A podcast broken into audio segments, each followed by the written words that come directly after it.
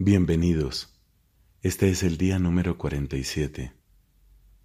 Queremos leer toda la Sagrada Escritura en 365 días. Llevamos cerca de una octava parte de nuestro camino. Y pedimos con insistencia el regalo del Espíritu Santo para vivir la palabra, pero primero para escucharla y acogerla con atención, con verdadero entendimiento y con amor. Tenemos hoy textos del libro del Éxodo, del libro de los Salmos y del Evangelio según San Mateo. En el nombre del Padre y del Hijo y del Espíritu Santo. Amén. Éxodo capítulo 26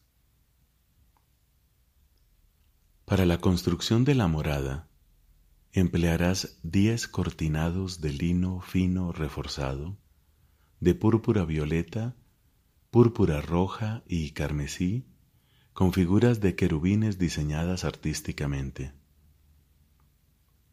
Cada cortinado tendrá catorce metros de largo por dos de ancho.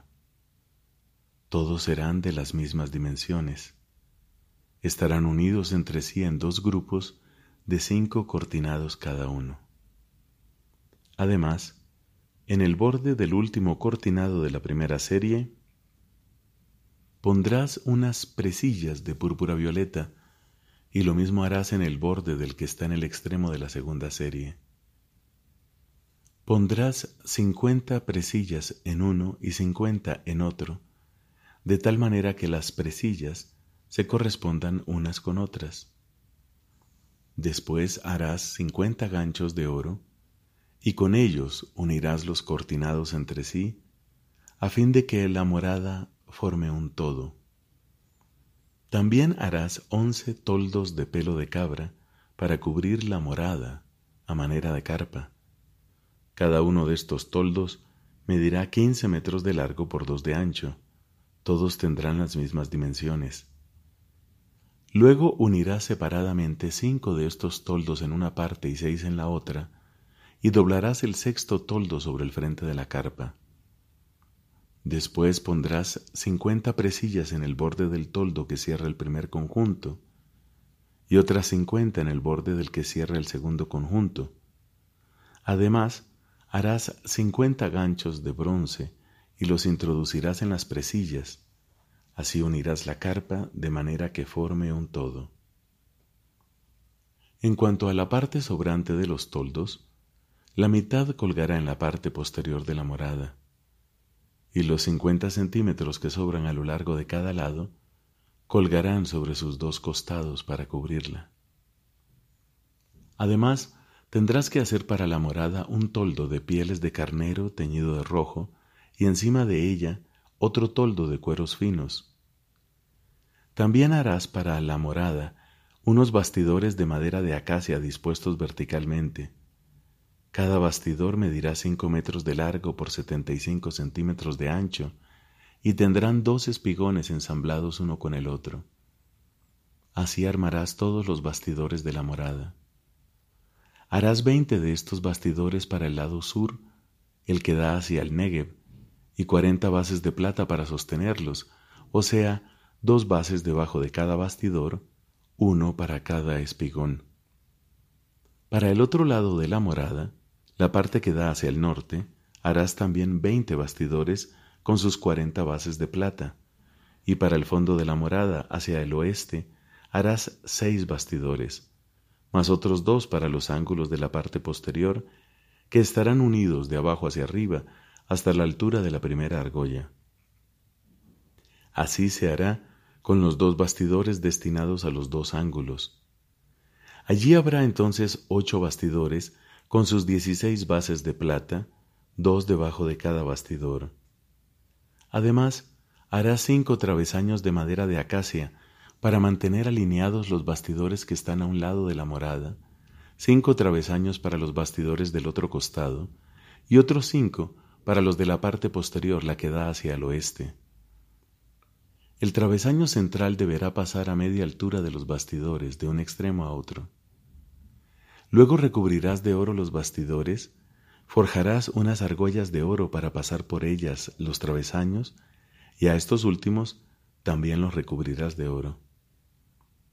Para la construcción de la morada tendrás presentes todas las normas que te fueron dadas en la montaña. Harás asimismo un velo de púrpura, violeta y escarlata, de carmesí y de lino fino reforzado, con figuras de querubines diseñadas artísticamente. Lo colgarás de cuatro columnas de madera de acacia revestidas de oro, que estarán provistas de unos ganchos del mismo metal y sostenidas por cuatro bases de plata. Pondrás el velo debajo de los ganchos y detrás de él colocarás el arca del testimonio. Así, el velo marcará la división entre el santo y el santo de los santos. También colocarás la tapa sobre el arca del testimonio en el santo de los santos. Fuera del velo pondrás la mesa y frente a ella, en el lado sur de la moneda, el candelabro.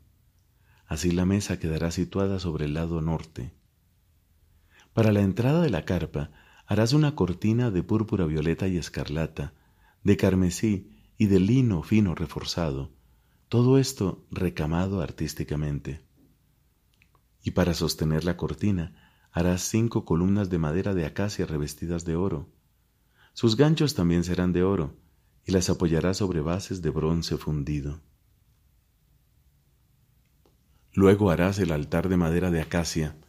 Medirá dos metros y medio de largo por dos metros y medio de ancho, es decir, será cuadrado y tendrá un metro y medio de alto. En sus cuatro ángulos, y formando una sola pieza con él, le harás unos cuernos. Después lo revestirás de bronce. Le harás recipientes para recoger las cenizas, y también palas, aspersorios, tenedores y braseros. Todos estos utensilios serán de bronce. También le harás un enrejado de bronce en forma de red, y en los cuatro extremos de la red deberás ajustar otras tantas argollas de bronce. Luego pondrás el enrejado debajo de la parte saliente del altar, de manera que la red llegue desde abajo hasta la mitad del altar. Le harás, asimismo, unas andas de madera de acacia revestidas de bronce. Y cuando haya que transportar el altar, las andas se pasarán por las argollas que están a ambos lados de él. Harás el altar de tablas, hueco por dentro, y en su ejecución te ajustarás al modelo que te fue mostrado en la montaña. También harás el atrio de la morada. Por el lado sur, en dirección al Negev, el atrio tendrá unas cortinas de lino fino reforzado, dispuestas a lo largo de cincuenta metros. Sus veinte columnas se apoyarán sobre veinte bases de bronce y estarán provistas de ganchos y varillas de plata. A lo largo del lado norte, las cortinas tendrán igualmente una longitud de cincuenta metros y estarán sostenidas por veinte columnas apoyadas sobre veinte bases de bronce y provistas de ganchos y varillas de plata. A lo ancho del atrio, por el lado oeste, habrá veinticinco metros de cortinas, con diez columnas y sus respectivas bases. Y sobre el lado este, hacia el oriente, el ancho del atrio medirá veinticinco metros. Las cortinas colocadas a un lado de la entrada medirán siete metros y medio de longitud, y allí habrá tres columnas y tres bases. Las del otro lado tendrán las mismas medidas, también con tres columnas y sus respectivas bases. Un cortinado de diez metros de largo, hecho de púrpura, violeta y escarlata, de carmesí y lino fino reforzado, recamado artísticamente, hará las veces de puerta. Este cortinado colgará de cuatro columnas apoyadas sobre cuatro bases. Todas las columnas que rodean el atrio estarán unidas por varillas de plata. Sus ganchos serán de plata y sus bases de bronce. El atrio tendrá cincuenta metros de largo por veinticinco de ancho y dos y medio de alto. Todas sus cortinas serán de lino fino reforzado y sus bases de bronce. Los utensilios para el servicio litúrgico de la morada, lo mismo que sus estacas y las del atrio serán también de bronce. Ordenarás a los israelitas que te traigan aceite puro de oliva molida para el candelero, a fin de alimentar constantemente una lámpara. Aarón y sus hijos lo deberán preparar en la carpa del encuentro, fuera del velo que está delante del arca del testimonio, para que arda en la presencia del Señor desde la tarde hasta la mañana. Este es un decreto irrevocable para todas las generaciones israelitas. Palabra de Dios, te alabamos Señor. Salmo número 47 Del maestro de coro. De los hijos de Coré. Salmo. Aplaudan todos los pueblos, aclamen a Dios con gritos de alegría, porque el Señor el Altísimo es temible, es el soberano de toda la tierra. Él puso a los pueblos bajo nuestro yugo y a las naciones bajo nuestros pies. Él eligió para nosotros una herencia que es el orgullo de Jacob, su predilecto. Dios asciende entre aclamaciones, asciende al sonido de trompetas. Canten, canten a nuestro Dios, canten, canten a nuestro Rey. Dios es el Rey de toda la tierra, cántenle un hermoso himno. Dios reina sobre las naciones, Dios se sienta en su trono sagrado. Los nobles de los pueblos se reúnen con el pueblo del Dios de Abraham. De Dios son los poderosos de la tierra, y Él se ha elevado inmensamente. Padre, te da gloria a tu Hijo en el Espíritu Santo, como era en el principio, ahora y siempre, por los siglos de los siglos. Amén. Salmo número 48. Canto. Salmo de los hijos de Coré. El Señor es grande y digno de alabanza en la ciudad de nuestro Dios. Su santa montaña, la altura más hermosa, es la alegría de toda la tierra. La montaña de Sión, la morada de Dios, es la ciudad del gran rey. Dios se manifestó como un baluarte en medio de sus palacios, porque los reyes se aliaron y avanzaron unidos contra ella pero apenas la vieron, quedaron pasmados y huyeron despavoridos. Allí se apoderó de ellos el terror y dolores como los del parto, como cuando el viento del desierto destroza las naves de Tarsis. Hemos visto lo que habíamos oído en la ciudad de nuestro Dios, en la ciudad del Señor de los ejércitos que Él afianzó para siempre. Nosotros evocamos tu misericordia en medio de tu templo, oh Dios tu alabanza, lo mismo que tu nombre, llega hasta los confines de la tierra. Tu derecha está llena de justicia, se alegra la montaña de Sión, las ciudades de Judá se regocijan a causa de tus juicios. Den una vuelta alrededor de Sión y cuenten sus torreones, observen sus baluartes y miren sus palacios, para que puedan decir a la próxima generación, así es Dios, nuestro Dios, por los siglos de los siglos, aquel que nos conduce. Padre, te da gloria a tu Hijo en el Espíritu Santo, como era en el principio, ahora y siempre, por los siglos de los siglos. Amén. Del Evangelio según San Mateo, capítulo 25, versículos del 14 al 30. El reino de los cielos es también como un hombre que al salir de viaje llamó a sus servidores y les confió sus bienes.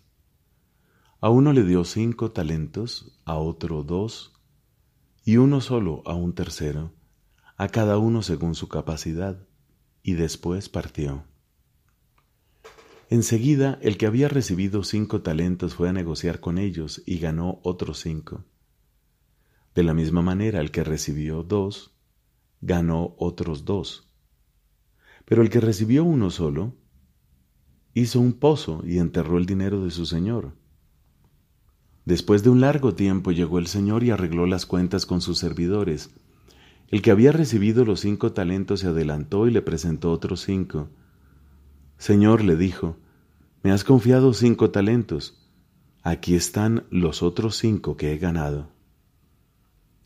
Está bien, servidor bueno y fiel, le dijo su señor, ya que respondiste fielmente en lo poco, te encargaré de mucho más. Entra a participar del gozo de tu señor. Llegó luego el que había recibido dos talentos y le dijo, Señor, me has confiado dos talentos aquí están los otros dos que he ganado. Está bien, servidor bueno y fiel, ya que respondiste fielmente en lo poco, te encargaré de mucho más, entra a participar del gozo de tu Señor. Llegó luego el que había recibido un solo talento. Señor, le dijo, sé que eres un hombre exigente, cosechas donde no has sembrado y recoges donde no has esparcido. Por eso tuve miedo y fui a enterrar tu talento. Aquí tienes lo tuyo. Pero el Señor le respondió, Servidor malo y perezoso, si sabías que cosecho donde no he sembrado y recojo donde no he esparcido, tendrías que haber colocado el dinero en el banco, y así a mi regreso lo hubiera recuperado con intereses. Quítenle el talento para dárselo al que tiene diez, porque a quien tiene se le dará y tendrá de más pero al que no tiene, se le quitará aún lo que tiene. Echen afuera a las tinieblas a este servidor inútil, allí habrá llanto y rechinar de dientes. El primer hombre fue no solamente creado bueno, sino también constituido en una amistad con su Creador y en armonía consigo mismo y con la creación en torno a él. Amistad y armonía tales que no serán superadas más que por la gloria de la nueva creación en Cristo. La Iglesia, interpretando de manera auténtica el simbolismo del lenguaje bíblico a la luz del Nuevo Testamento y de la tradición, enseña que nuestros primeros padres, Adán y Eva, fueron constituidos en un estado de santidad y de justicia original. Esta gracia de la santidad original era una participación de la vida divina. Por la irradiación de esta gracia, todas las dimensiones de la vida del hombre estaban fortalecidas, mientras permaneciese en la intimidad divina. El hombre no debía ni morir ni sufrir. La armonía interior de la persona humana, la armonía entre el hombre y la mujer, y por último, la armonía entre la primera pareja y toda la creación constituía el estado llamado justicia original. El dominio del mundo que Dios había concedido al hombre desde el comienzo se realizaba ante todo dentro del hombre mismo como dominio de sí. El hombre estaba íntegro y ordenado en todo su ser por estar libre de la triple concupiscencia que lo somete a los placeres de los sentidos, a la apetencia de los bienes terrenos y a la afirmación de sí contra los imperativos de la razón. Signo de la familiaridad con Dios es el hecho de que Dios lo coloca en el jardín. Vive allí para cultivar la tierra y guardarla el trabajo no le es penoso, sino que es la colaboración del hombre y de la mujer con Dios en el perfeccionamiento de la creación visible. Toda esta armonía de la justicia original prevista para el hombre por designio de Dios se perderá por el pecado de nuestros primeros padres. Resumen.